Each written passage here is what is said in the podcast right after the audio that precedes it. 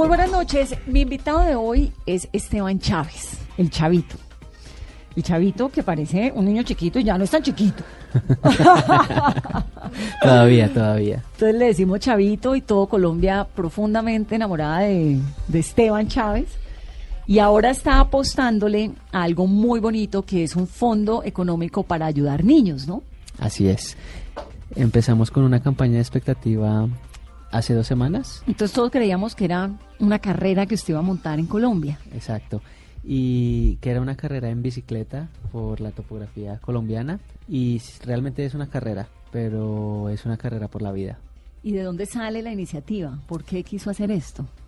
Por mi cercanía con el doctor Julio Sandoval y la Fundación Cardioinfantil. Yo tuve un accidente bastante fuerte en Él fue el que lo operó, ¿no? Sí, yo tuve un accidente muy fuerte en el 2013 y él fue el único que creyó que yo podía salir adelante, que mi carrera ciclística no se había terminado. Hice una cirugía de 12 horas. Mm. Luego de 12 meses de intensa terapia pude volver a alzar mi brazo, montar en bici y ahora cumplir mis sueños.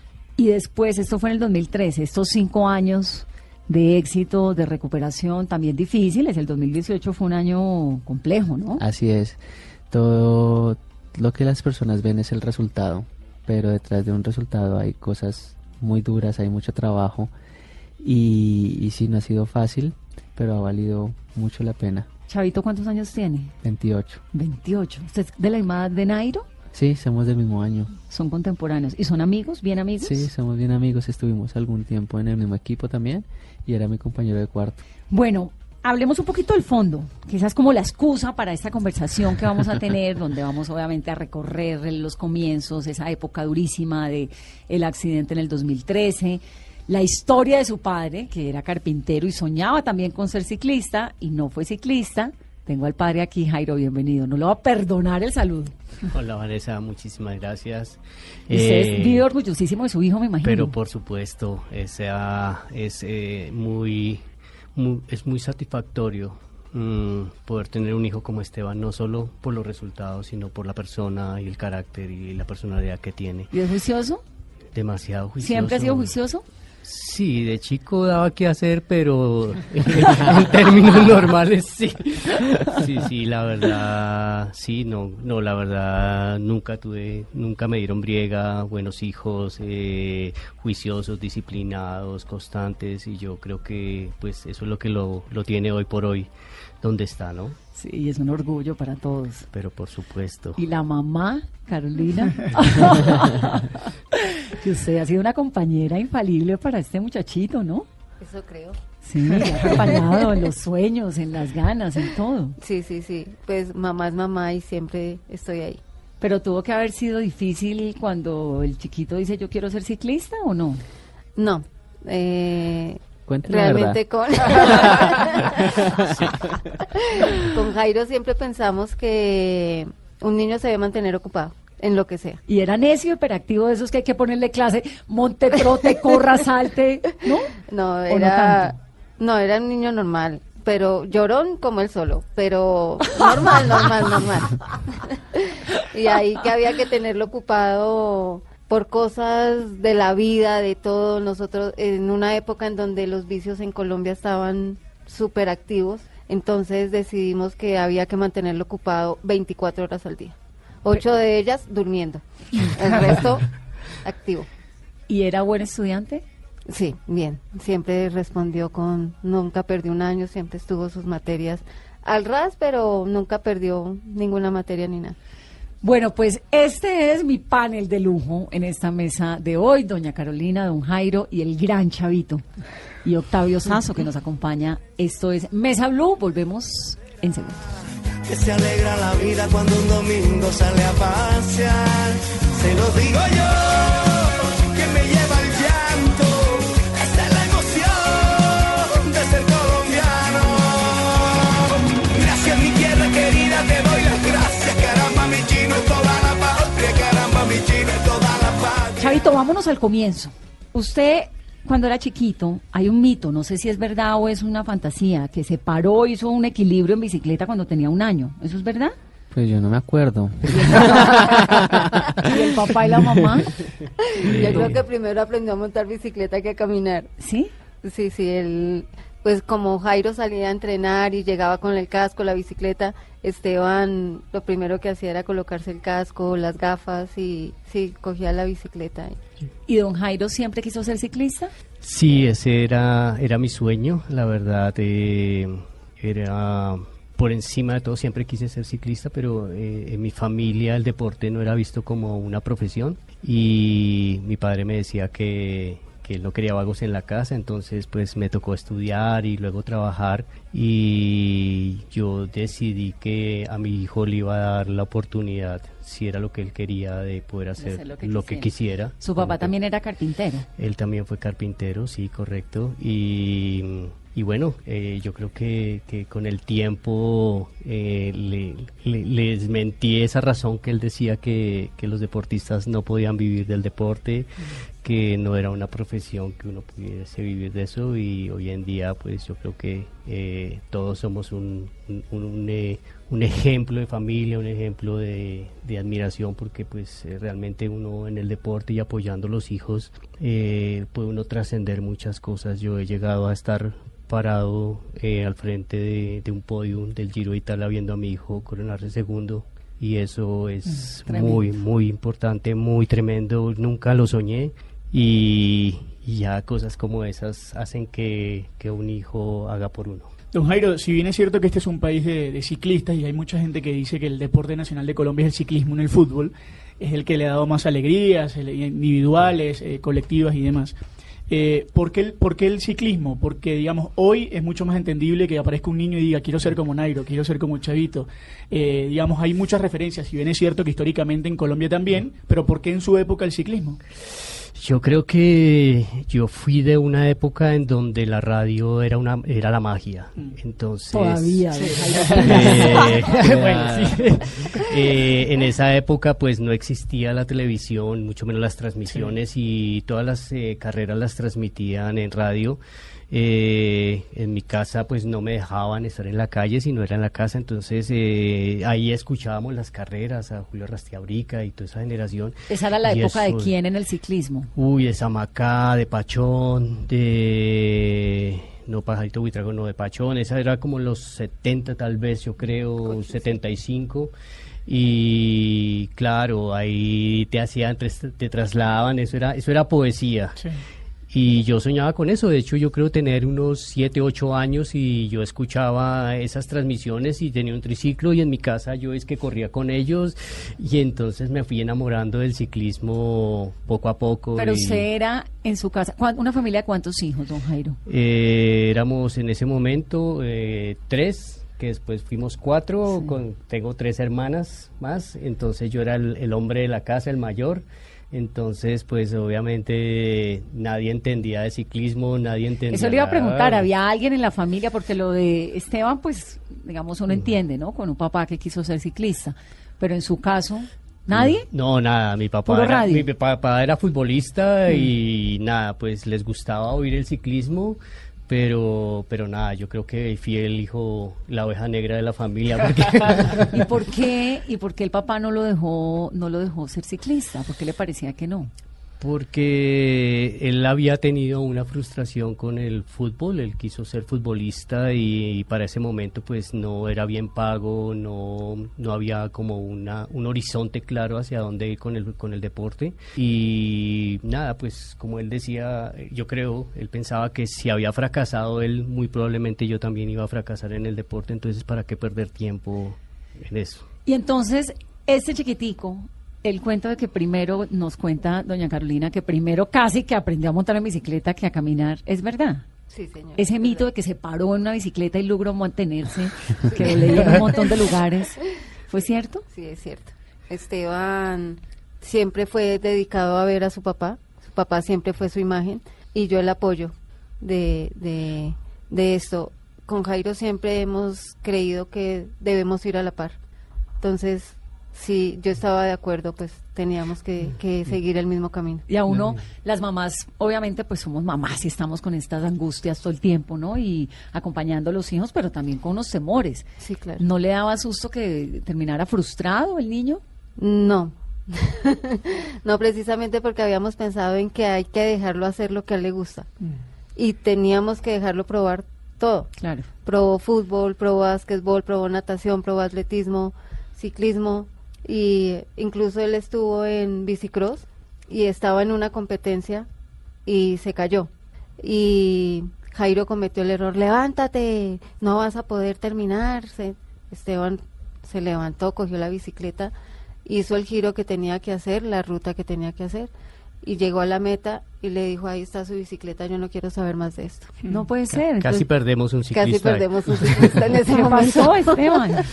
Así fue, y de pronto fue muy exigente mi papá en ese momento, obviamente un niño de 7 años, pero igual siempre estuvimos involucrados en el deporte, en la casa siempre había bicicleta, siempre estaba la transmisión de, de las grandes vueltas, mi papá siempre montando en bici, y luego empecé a hacer atletismo y me empezó a ir muy bien, hasta un día que decidimos hacer un triatlón, eh, un duatlón, era, y- Atletismo y bicicleta. Exacto. Pedimos una bicicleta prestada y me quedó gustando de nuevo la sensación en la bici. Pero tuvo una época de rebeldía en que dijo no más Era- bicicleta. exacto, era solo atletismo. Hasta los 13 años, de los los 7 a los 13, 13. de un 13. infarto, me imagino. O sea, ahí, No. ahí perdimos al No. compañero, al, al compañero de Mariana Pajón. Ahí perdimos. frustrado. Claro, claro, porque pues finalmente yo siempre quería que, que fuese ciclista y sabía que me había equivocado en ese momento, pero, pero guardaba uno esa esperanza de volverlo a enganchar en el ciclismo. Y para ese momento cuando eh, se decide el hacer el duatlón y le va muy bien y la sensación, la velocidad, la adrenalina de la bicicleta y se baja y me dice, pa, yo quiero ser ciclista. ¡Guau! Eso es lo mejor que me pasó en la vida. Ciclista y quiero ganar el Tour de Francia. ¿Eso dijo? Entonces, Así es, eh, A los 13, 12, 13 13. años. A los 13 Ya. años y había dejado, importante, ¿no? De montar en bicicleta desde los 7 hasta Desde los los 13. 7, ¿Qué pasó, Esteban, ahí? ¿Por qué le dieron ganas de, volver a montar bicicleta? ¿Qué fue lo que lo llevó a tomar esa determinación? Yo creo que fue la sensación en la bicicleta. Eh, correr es muy chévere, es muy rico, obviamente llegas a límites que, que no puedes llegar, pero ir en bici, la velocidad, no sé, el viento, la adrenalina que se siente en las bajadas, te, te exiges también al máximo, me encantó y como siempre me enamoró la, la sensación y decidí decirle a eso a mi padre, no, yo quiero empezar a montar bici, quiero ser ciclista.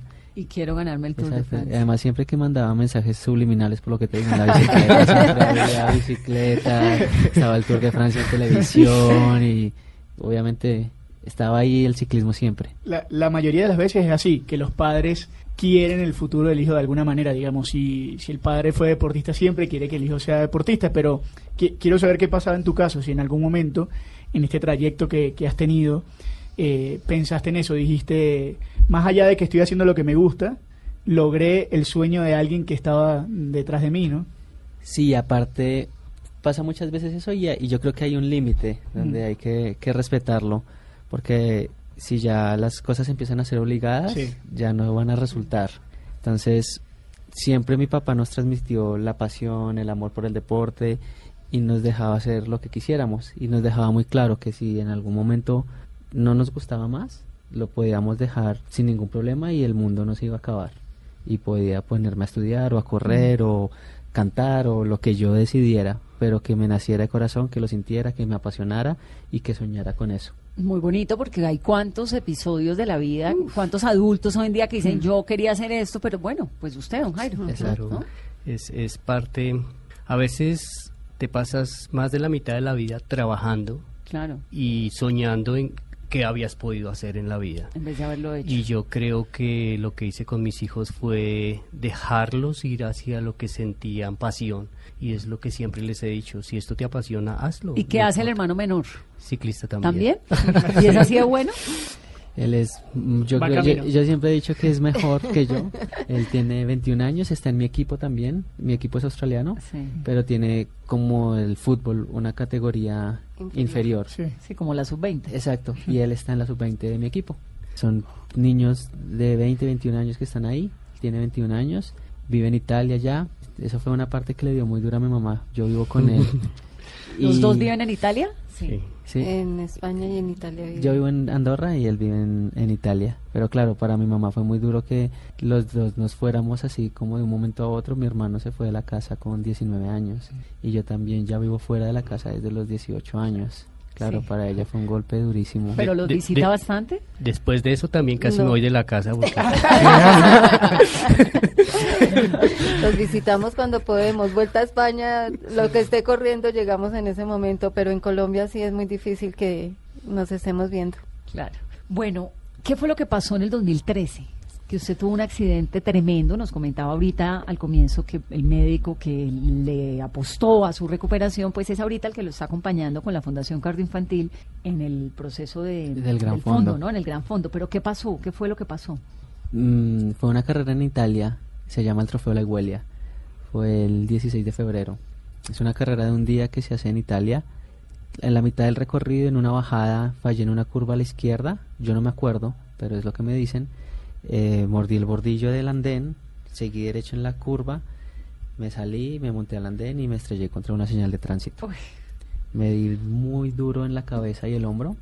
Y para hacer la historia larga, corta, tuve trauma craneoencefálico, me fracturé la mandíbula, eh, tuve sangre en un pulmón, me fracturé el muslo, El eh, unos La huesos en el clavícula. oído, me rompí la clavícula. Pero lo más grave de todo fue un daño nervioso que tuve en el plexo braquial. Lo- Eso en es que el hombro. Exacto. Como el, como el nervio que comunica, que conecta el hombro con el resto del brazo. El brazo, eh, los nervios son como fibra óptica, donde pasa toda la energía, la información, desde el cerebro a los músculos o de los músculos al cerebro. Cuando eso se corta, prácticamente queda muerto. Y así estaba el brazo. Pero usted, usted quedó en coma. Yo quedé en coma, que perdí el conocimiento creo que por 3, 4 días. Tuve 15 o 20 días donde cada rato tenía que ir al médico porque tenía trauma craneoencefálico, como me fracturé un hueso en el oído, entonces tenía vértigo. ¿Y doña Carolina dónde estaba? ¿Y don Jairo? ¿Estaban acá o allá? Acá. no, estábamos acá. Estábamos acá en Colombia. Y les avisaron. cuando- Estábamos viendo por internet, no imágenes, pero sí Como el minuto a minuto. minuto a minuto. Y ahí apareció el accidente. Sí, caída, scratch, eh, Chávez. No, para volverse uno loco. Sí, porque tú te caes y pasan el informe y no vuelve a pasar. Pero con Esteban sucedió que lo pasaron varias veces y yo le avisé a Jairo, le dije, Esteban se cayó y no, y aparece continuo. Dijo, amor, eh, es grave porque... Siguen hablando en- de eso. Siguen hablando de esto, entonces parece que es grave. Acá era de día, allá ya era de noche. Entonces ya se comunicaron con nosotros que estuviéramos tranquilos, que Esteban estaba en coma. ¿Tranquilos? que estaban tenemos que guardar la calma porque igual no podíamos hacer nada. Así estemos allá o estemos acá. No podíamos hacer nada. Pero eh, Esteban estuvo llamándonos eh, un tiempo después y nos llamaba repetitivamente. Hola ma, hola pa, estoy bien. Sí, mi vida, ya supimos que te caíste. Y colgaba. Y al rato otra vez. Hola ma, hola pa. Le dijimos, no, está mal porque como así que hola ma, hola pa, si nos acabó de llamar hace un momento.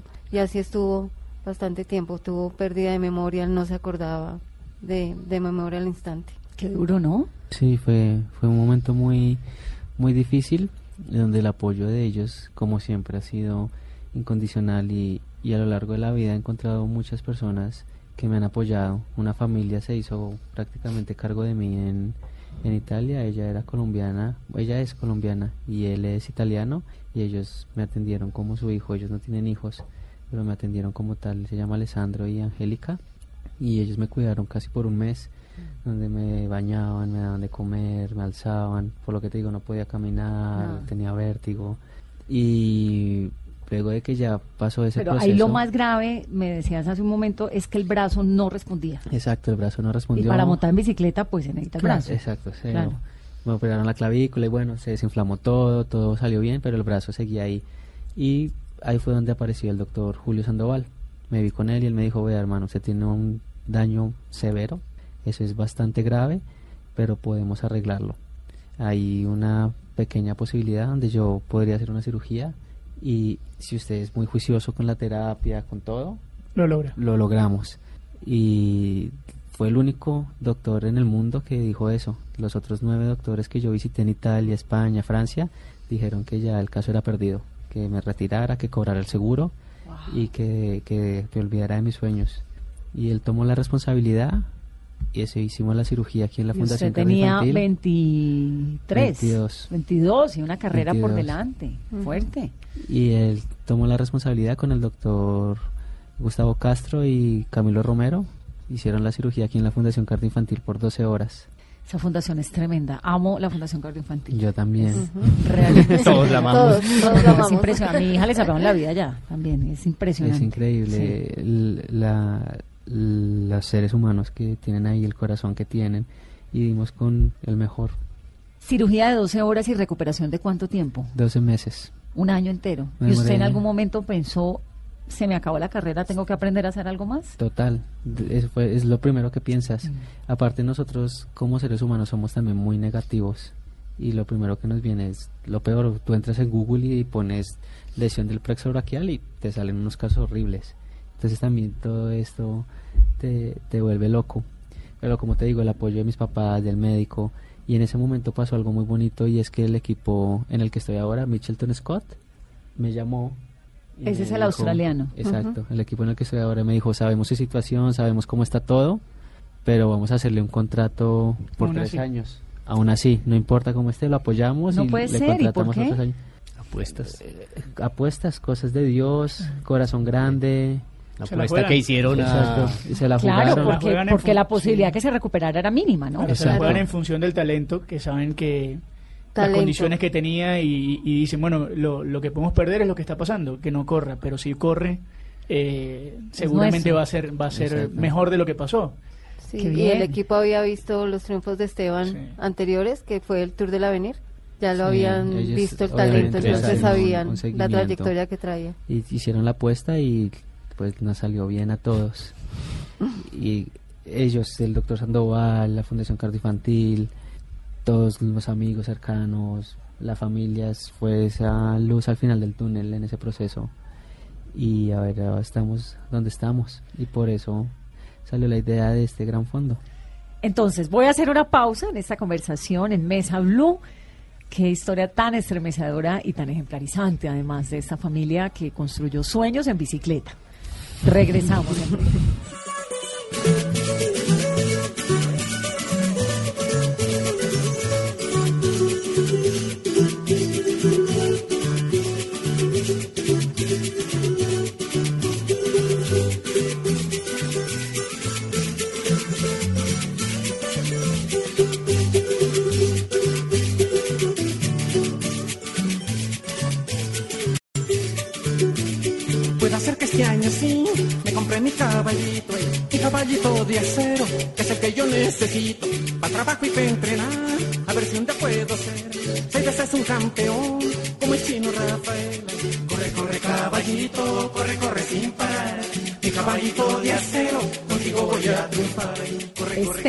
Chávez con su madre, doña Carolina y don Jairo.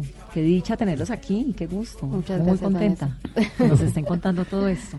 Entonces ahí arranca, nos venía contando Esteban todo lo que le había ocurrido cuando los australianos lo llaman, le proponen entrar en el equipo. Y ahí arrancas. Y ahí empezamos un proceso de recuperación muy fuerte. Eh, hacer la cirugía no nos garantizaba la recuperación, teníamos que creer y hacer terapia todo el tiempo, muy duro. Y así fue 12 meses de, de terapia. Cada día la relación con mi fisioterapeuta fue muy buena también, ella se llama Nurineira, ella trabajó en el biomédico en Coldeportes y la relación con ella, era muy intenso también, llegaba más temprano de lo que me tocaba, era el último en irme, como dijo mi papá al principio, soy muy disciplinado y yo quiero tener la respuesta y saberlo todo. Es que la disciplina es muy importante en la vida. y- y la- Talento sin disciplina. No, a cual. ningún lado y, Sí. y- y yo creo que lo importante es creer, creer que algo se puede hacer. Eh, yo creo cuando cuando arranqué este proceso con Esteban de, de- de soñar que él podía ser ciclista, nadie me creía que podía salir un ciclista de este hombre. Ahora, hay una cosa que siempre me ha llamado un montón la atención. Colombia tuvo pues unos grandes ciclistas en algún momento, ¿no? Y ahí entran Lucho Herrera, Fabio Parra, Ramón Hoyos, Cochise. Cochise. Tiene ahora unos tremendos como Nairo, como el Chavito, ¿no? ¿Hubo una, en la mitad de esta época dorada de antes y la de ahora un vacío o qué fue lo que pasó? Sí, hubo un hueco ahí donde eh, las empresas de Colombia dejaron de patrocinar, entonces no había equipo en Europa colombiano. Antes estaba el Café de Colombia, Pilas Barta, eh, Postobón, pero luego estos equipos se terminaron y todos los ciclistas quedaron ahí como... ¿Y por qué dejaron de apoyar? Toca preguntarles a ellos. Yo creo que también, también porque es, digamos, era un reflejo de la situación país en su momento. Claro. ¿Eso fue qué? ¿Como en los 80, en los 90? 80, Sí, 90. digamos, el dinero iba hacia otros lados Claro. y evidentemente, por ejemplo, lo que pasa hoy en, en el, en el país hermano. O sea, Venezuela durante un tiempo en esos años sacó sus mejores ciclistas y hoy desapareció. Claro. Eh, es decir, más o menos tiene una, una realidad cercana porque es una apuesta individual, no es una apuesta de grupo. Y, y es difícil poner el dinero cuando el dinero, digamos, no, no está para eso. Pero ¿por qué cuando te enfermaste de esa forma, cuando tuviste el accidente, ningún equipo colombiano o cómo funcionaba? En ese no había un apoyo ahí colombiano o lo hubo. No, en ese momento yo estaba en un equipo colombiano. El equipo se llamaba Team Colombia. Teníamos la base del equipo en Italia. Y fue con un equipo colombiano cuando pasó el accidente. Y ese equipo es Continental Profesional, que es la se- era profe- Continental Profesional, que es la segunda categoría del ciclismo. Y cuando me llamaron los australianos fue arriba. Claro. Entonces, obviamente no les iba a decir que no. Si les si, si el- igual si los australianos no aparecían, el Team Colombia iba a estar Seguía ahí, ahí acompañando. para, Ah, bueno. sin, sin ningún problema. Mm. A mí, a mí una de las cosas que me impresiona, digamos, no es que se haya recuperado, porque es parte de tu juventud, era tu, tu disciplina, el empeño que le pusiste. Y me imagino que lo primero en ese momento era salvar tu brazo, más allá de, de- de ser ciclista o de, o de volver a correr, era, era tu vida, ¿no? De, Claro. ser- de- digamos, de ser funcional en- eh, mm, luego de ese, de ese accidente que te podía haber estropeado todo. Eh, pero lo que me impresiona es que después de ese accidente hayas, hayas tenido el éxito que tienes. Porque yo digo, ¿cómo fue la primera vez que luego agarras, te montas y no, no sentías miedo? Es decir, de que te volviera a pasar lo mismo luego de eso, porque... Mucho y todavía, todavía. Y también, pues, más que temor a caerse, que el te- ese temor siempre está porque Sí. es un deporte de alto riesgo, era el temor de no volver a llegar al nivel de antes también, Mm. porque fueron 10, 11 meses en donde no monté en bicicleta. Entonces son muchos temores, pero que poco a poco hay que ir venciéndolos y hay que ir enfrentándolos. Y poco a poco, obviamente, eso no es que uno se levante un día y diga, listo, Sí. estoy listo No. y ya no, hay que entrenarse y como tú dices, ha sido un proceso muy duro y hay que seguir entrenando y hay que sufrir en las carreras y hay que uno tiene que darle la pálida y hay que salir a mojarse porque aquí en Bogotá llueve mucho. Entonces todo ha sido un proceso. un proceso y, hay y unas ganas además, ¿no? De todas esas, esas vueltas internacionales que son el Tour de Francia, el Giro de Italia y la Vuelta a España, ¿no? Sí. ¿Cuál es el gran sueño, el que más, con el que más sueñas? Bueno, yo siempre he soñado con ganar el Tour de Francia. ¿Por qué? porque era la carrera que yo veía con, con mi papá y era es la carrera más referente de Sí. todos los ciclistas, todo el mundo quiere aunque sea participar en el Tour de Francia. Pero ya subiste. Hice al- algún Claro. año el Tour de Francia, pero también por la cercanía con esta caída que tuve en Italia, porque viví en Italia dos años. Soy muy afín a la cultura que ellos tienen y yo ando enamorado también del Giro de Italia. Bueno, y esa imagen de los campos elíseos. Claro, es que por ¿no? ahí, por ahí va, ¿no? La fantasía. Si por yo fuera va. ciclista, yo también quisiera. terminar, Exacto. terminar donde termina el, el tour y, y todo lo que hay alrededor de la torre y en esa ciudad es una, una locura. Es un sueño. Mm. Ahora, ¿por qué Colombia no tiene, bueno, la Vuelta a Colombia es importante, pero pues no es el Giro de Italia ni el Tour de Francia? ¿Por qué con ese nivel de los ciclistas que hay en Colombia, Colombia no tiene una gran vuelta ciclística? Estamos empezándola. Este, este año hicieron una carrera muy, muy importante que se llama la, la de Oro y- Colombia Oro y Paz 2.1, que es la, la categoría donde podemos correr los equipos del World Tour. Y el año que viene la van a volver a hacer en 2019, en febrero. Y va a venir Christopher Froome, va a venir Alejandro Valverde, Nibali, va a venir Peter Sagan. Entonces, estamos, ahí vamos. Ahí vamos. con ¿Y el cuál es el circuito tenemos. va a ser cómo? Esa carrera va a ser en Antioquia. Va a ser cuatro o cinco etapas, no lo tengo muy claro.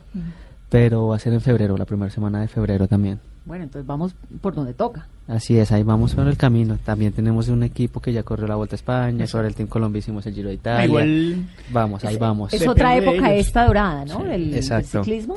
Exacto, y, y así como fue muy importante eh, lo que pasó en los 80 está siendo muy importante lo que está pasando ahora y, y más. No, a, a todo nivel, porque digamos están ellos, el caso vamos a suponer de Chávez y de Nairo, pero hay una generación muy importante ahí, una generación juvenil brillante que viene ahí, incluyendo a tu hermano, y una generación femenina también muy importante. Entonces uno dice, bueno, no se puede desaprovechar el momento de ellos en apoderarse de los ciclistas, de apoderarse de- del ciclismo en Colombia para, para levantarlo, porque en el mundo, digamos, creo que hay pocos deportes, más allá del fútbol, que representa eh, una camiseta, hay pocos deportes individuales que puedan darles alegría a, a este país y todo el mundo conoce a Colombia por el ciclismo también, ¿no? Exacto, exacto. Y como dijiste al principio, este es el deporte insignia del país.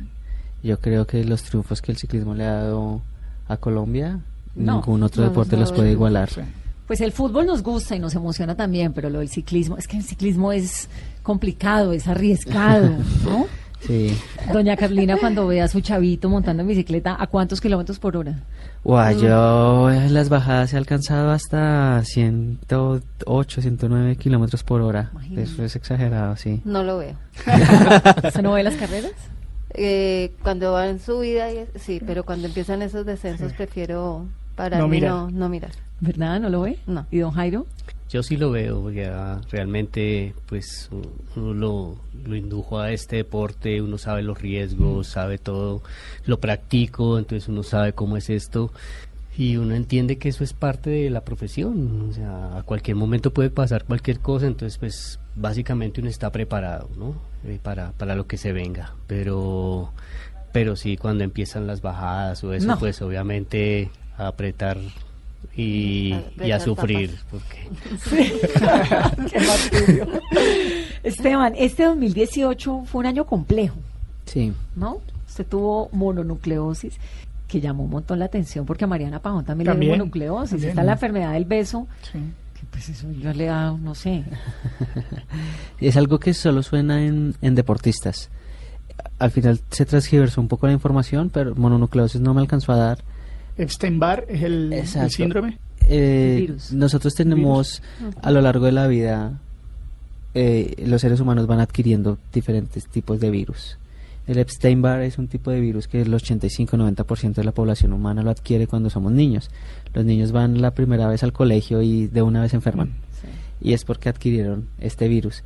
Pero la mamá cuida al niño, le da buena comida, el niño duerme y el cuerpo vuelve a hacerse muy fuerte y combate el virus.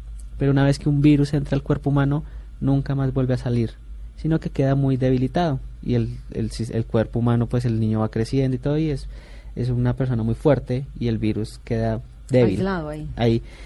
Lo que pasa con los deportistas es que agredimos mucho el cuerpo, hacemos muchas dietas, viajamos mucho, competimos mucho, esas grandes vueltas a uno lo dejan realmente eliminado y generé una inmunodepresión. Mi sistema inmunológico se deprimió y eso hizo que este virus Se que activara. estaba ahí se activara Activara. y poco a poco empieza a replicarse, a replicarse, a replicarse hasta que el 85% de mi cuerpo estaba invadido por el virus. Y esto lo alejó. Y esto, cuando un virus está así, uno está enfermo, mm, yo dormía 16, 17 horas al día, no tenía ganas de comer, tenía mal humor. ¿Cómo es su vida cuando está bien? ¿Cómo es? Bueno, nosotros entrenamos en promedio cuatro horas al día, ¿Entrenar es qué? ¿Montarse en bicicleta Montar en o ejercicio de todo tipo? montar en bici cuatro horas. Luego llegamos el almuerzo, podemos ir al gimnasio por la tarde o antes de salir a entrenar, ahí son otras dos horas. Luego ya es la cena, dormir porque estás mamado. ¿Cuántas horas al día? Yo creo que siempre hacemos una siestica de una, dos horas por la tarde y por la noche mínimo ocho, ocho, Ocho. nueve horas. ¿Y duerme bien? Sí, pues como un bebé. No, con ese cansancio, ¿no? Con ese cansancio No, además, ¿sabes, ¿sabes qué deportistas? O sea, Vanessa, no sé si tú lo has visto y si no lo has visto, pues te lo voy a mostrar, eh, digamos, la forma en cómo quedan los ciclistas después de correr. Bueno, para allá iba. Es- ¿Comen algo en especial antes de las carreras? Porque las carreras son de cuántas horas? Em, yo he corrido etapas hasta de siete horas. En promedio. A es- toda. Sí. A lo que dé el cuerpo. a una velocidad media de 42 kilómetros por hora. Y eso es mucho, eso es mucho. Eh, la dieta de nosotros es muy rica en carbohidratos, porque son la- es la energía más rápida. Pero carbohidratos que pan y, y- pastas. Arroz, pasta, pan, eh, es energía pura. Energía pura. Y nos levantamos y el desayuno es arroz. y en competencia nos hacen galletitas de arroz dulce y ya tenemos geles y barras y bueno, llegamos de la carrera y otro plato de pasta. Vamos a masaje, terminamos masaje y vamos a la cena y otro plato de arroz. Tres así, veces al día, arroz, pero harinas. una vaina exagerada. Digamos, Chavito, usted se monta una bicicleta pesando, ¿cuánto pesa? Cuando estoy en forma yo peso 56 kilos. ¿Qué es estar en forma cuando está ahorita como está? Pues yo lo veo muy en Ahorita. forma. Ahorita estoy en 59, 60 kilos. Pero cuando está en forma es que cuando baja para, para, la bici- 56. para los campeonatos baja, Vamos más delgados, sí. ¿Para qué? Para que sea más liviano. imagino. Exacto, porque como eres más liviano puedes subir más rápido. Wow, entonces pesa 56. Sí, Y cuando se baja la bicicleta, por la deshidratación que se genera y sobre todo cuando es verano, uno alcanza a perder dos kilos y medio en una etapa. Más que todo el líquido, más que Sí. todo el ¿y líquido, cómo se recupera ese líquido? bebiendo mucha, mucha agua. Eh, los carbohidratos, la, dos tercios de, de un arroz es agua. Claro. Y entonces ahí estás recuperando todos los líquidos. ¿Usted un vinito, pues ni en chiste o sí? Cervecita. Cervecita, No, hay, ¿qué ve- toma? hay- hay veces que sí. Cuando ganamos, las victorias hay que celebrarlas y pues con, champaña, pero esa champaña se la toman, no eso es puro show. Ese es, ese es show, pero luego a la cena en el hotel, una copa de champaña con todo el equipo. Y hay veces una copa de vino está bien, una copa. O sea, usted Mm. nunca en su vida se ha tomado Una botella. una botella de vino. No, sí, claro. Sí, también ay, soy un ser gracias. humano. De carne y hueso sí Sí, es. Exacto. Soy humano también. Ah, bueno, también me o sea, y emborracho y todo. y bailo y todo. y- Y rumbea. Exacto. Un día si quieres salimos. No, yo creo que ese rendimiento deportivo.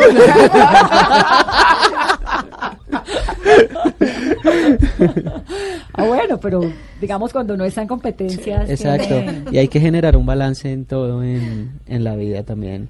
Ni como dicen, ni mucho que me queme al santo ni nada que no lo alumbre. Ahora, Esteban, esto que, que hacía Lance Armstrong, Sí. ¿de qué forma termina impactando todo este descubrimiento que hay en torno a personajes como Lance Ar- Armstrong en, en, en ustedes, los jóvenes ciclistas, en la disciplina de ustedes? Pues ese es, ese es un tema bastante denso, que, que para nosotros tocarlo es muy difícil. El deporte ha cambiado mucho y obviamente siempre hay gente que quiere ir un poquito más allá. Hay una línea que no puedes cruzar y ahora nos tienen muy controlados. Tenemos un pasaporte biológico, ellos saben dónde yo estoy, ellos vienen a mi casa a hacerme controles antidoping, en las etapas nos hacen, en, o en las carreras, una carrera de tres semanas a mí me alcanzan a hacer seis, siete controles antidoping. ¿Por qué? Porque dices que es un tema muy difícil de tocar. Porque fue pucha cuando yo crecí y yo veía el Tour de Francia, el que ganaba era Lance. Claro. Y ese man yo lo admiro un montón. Claro. Lo que pasó por la vida y todo, el man tuvo cáncer. Fuera la manera que fuera que ese man ganara siete Tours de Francia. Igual hay que correr la bicicleta. Sí, era un ídolo, ¿no? Exacto, igual tiene que llenar las caramañolas, igual tiene que inflar las ruedas, igual, ¿sabes? Entonces, sí, hay una línea y yo no sé esa época cómo era el ciclismo, yo no sé si la pasó o no, pero para mí el man es un teso. Claro. ¿Y se te desbarató en algo la imagen de Lance No. Armstrong o nada? ¿no? No. ¿A ti o a todos los ciclistas de tu generación que admiraron profundamente a Lance Armstrong? Mm, yo creo que todos seguimos admirándolo un montón, sino que no lo decimos tan públicamente. Lo, lo- lo que, lo- lo que yo creo es que es él, él fue un ejemplo. Fue un ejemplo de, de muchas cosas buenas y malas. De lo que toca hacer y de lo que no. Sí. Exacto. Pero, pero esta generación que creció, creció teniendo una manera de hacer las cosas en cuanto a lo deportivo impecable, la disciplina, la manera de hacer, el, el cambio y transformó el ciclismo en muchos aspectos, Claro, claro. porque se profesionalizaron mucho más los equipos, se hicieron muchas cosas a nivel de manager, de merchandising, Sí, de una todo, cantidad de cosas. El- el- antes de Armstrong el ciclismo era una Sí. cosa y después ha sido otra. Esteban creció viendo a Lance Armstrong cómo ganaba año por año y la disciplina y la constancia y la perseverancia que es eso.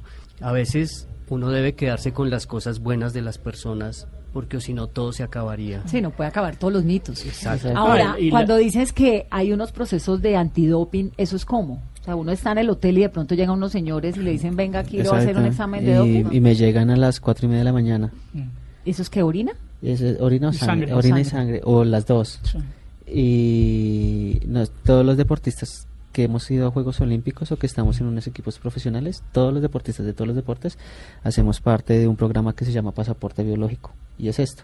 Entonces ellos te hacen un examen de sangre y te analizan todas las hormonas, toda, tus, tus niveles de sangre, ta, ta, ta, y van viendo que eso tiene un promedio. Cuando hay un salto muy grande o muy bajo, dicen, oiga, este Algo man está como... Y empiezan a, a mirarte más hasta que encuentren algo. Claro. Pero normalmente eso se mantiene siempre muy nivelado. ¿Y hay oferta de doping en el, en el medio? No. ¿O, eso, o ya no? No, cero, cero, cero, cero. Eso yo creo que ni se habla. Eso ya se sabe que es prohibido Sí. y ni se habla. Ni, ni siquiera es un tema de conversación. Hermano, me duelen las piernas, voy ahí está el masajista.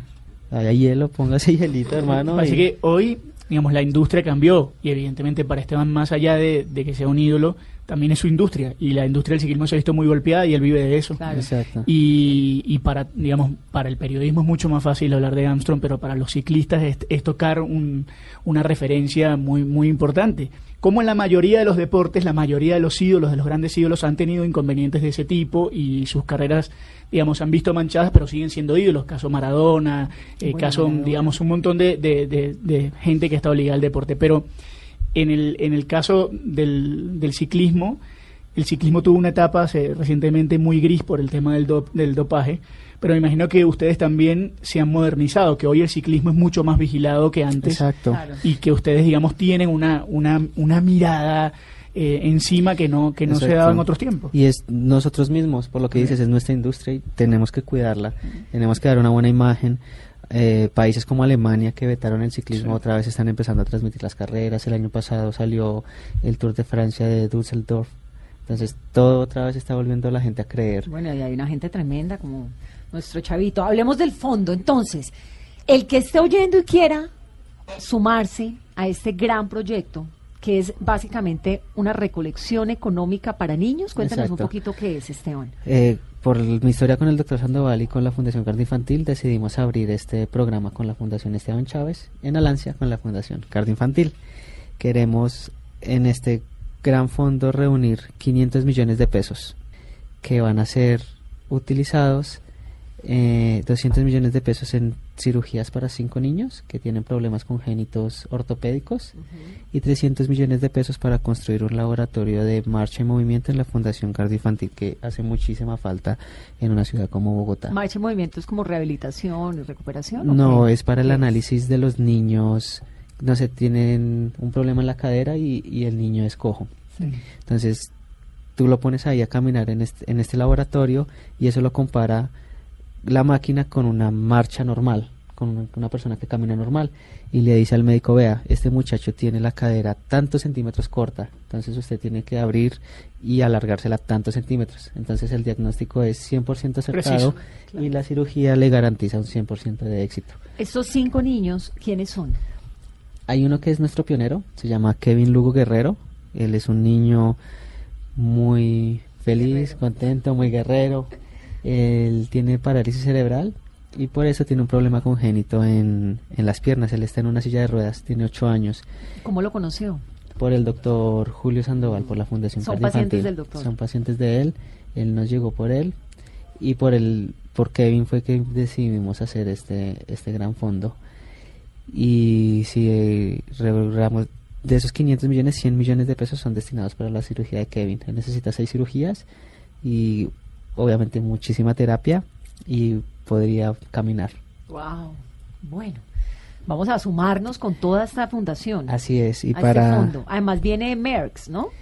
eh, Merckx está participando. Está participando con la donación. ¿no? Viene porque no es carrera, Exacto. sino... Eh, nos- es- nosotros hicimos un juego de, de mucha expectativa con Eddie Merckx, con Purito, con Vinokurov, con todos estos ciclistas que ustedes vieron en las redes sociales diciendo que ellos van a participar en el Gran Fondo de Esteban Chávez y es verdad, están participando como todos podemos participar.